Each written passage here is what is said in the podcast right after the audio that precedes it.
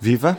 Este é o P24. Foram apresentados nesta quarta-feira os resultados preliminares do Censo 2021, o recenseamento geral da população, que neste ano mostra que a população residente em Portugal é de 10.347.892 pessoas, menos 2% do que há 10 anos. Antes de tudo, P24. O seu dia começa aqui. Começa aqui. Connosco a jornalista do Público, Patrícia Carvalho, para nos contar as principais conclusões deste relatório preliminar do Censos 2021.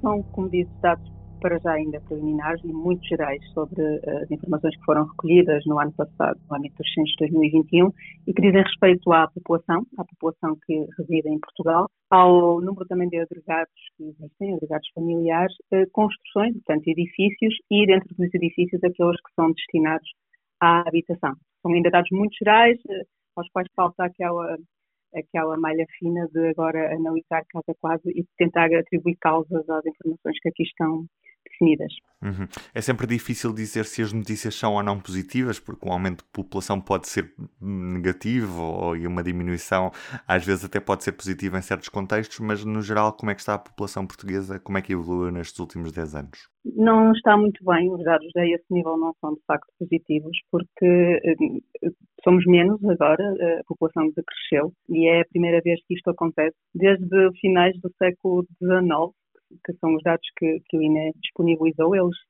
têm uh, os números da população desde 1864 e a única vez em que tinha havido um decréscimo da população foi na passagem de 1960 para 1970, conforme tu recordarás, foi uma época. Marcada pela imigração, não é? Exatamente.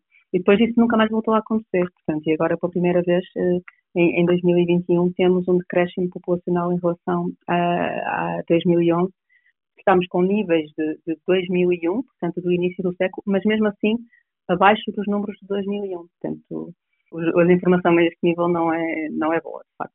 Não, é, não podemos dizer que é um, um, uma grande novidade, porque nós sabemos uh, todas as informações que o INE vai divulgando ao longo do, dos anos dão conta que temos tido um saldo negativo, é? temos muito poucos nascimentos e, e, e, isso contribui para o nosso saldo negativo.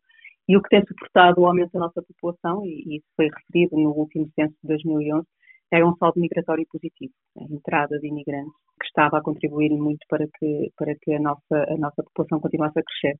Os dados deste ano uh, dizem que nos últimos 10 anos, apesar do saldo migratório continuar positivo, ele não foi suficiente para, para estancar a perda da população, precisamente por causa de, do, do, do, nosso saldo, um, ehm, saldo natural, do que é continuamente negativo. Portanto, não são, não são boas informações, de facto. Uhum. Os, os, dados preliminares mostram também que nos últimos 10 anos, dos 308 municípios portugueses, há 257 que estão a perder população. Portanto, estamos a falar apenas de 51 conselhos que conseguiram ver aumentada a sua população.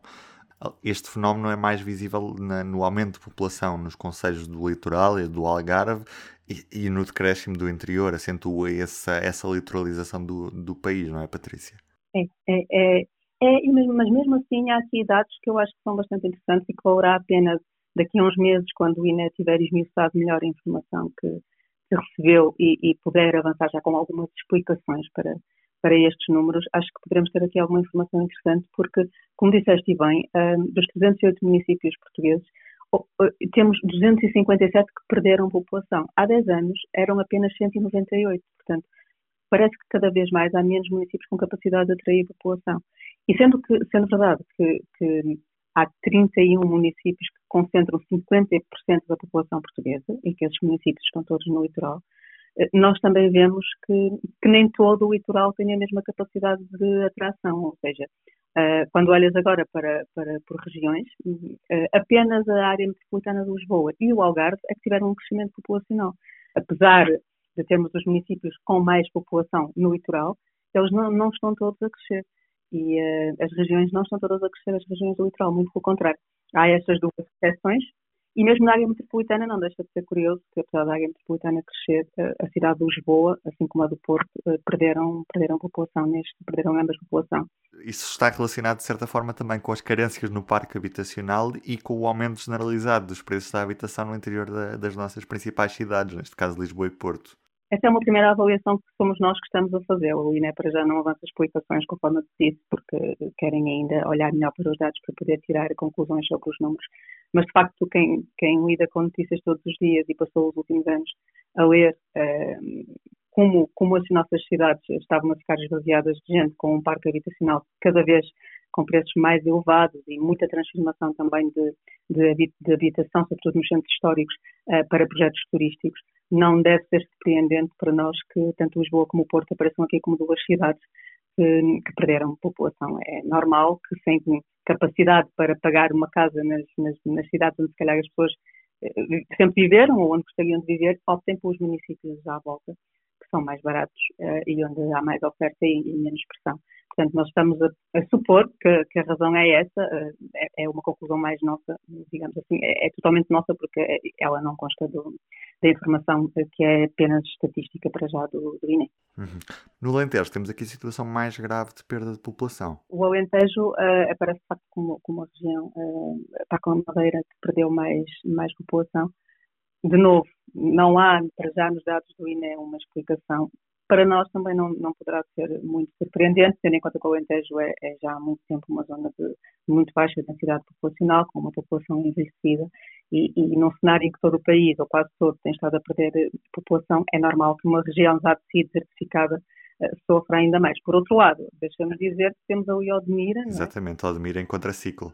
E que, apesar de ter uma população relativamente baixa, Uh, mas em, em termos um, não absolutos, mas relativos, é, é, o município que mais cresceu e isso lá está, está muito ligado, ligado certamente um, aos migrantes que para lá se mudaram na, nos últimos anos para, para conseguir dar resposta à necessidade de mão de obra relacionada com a agricultura intensiva que ali tem vindo a crescer.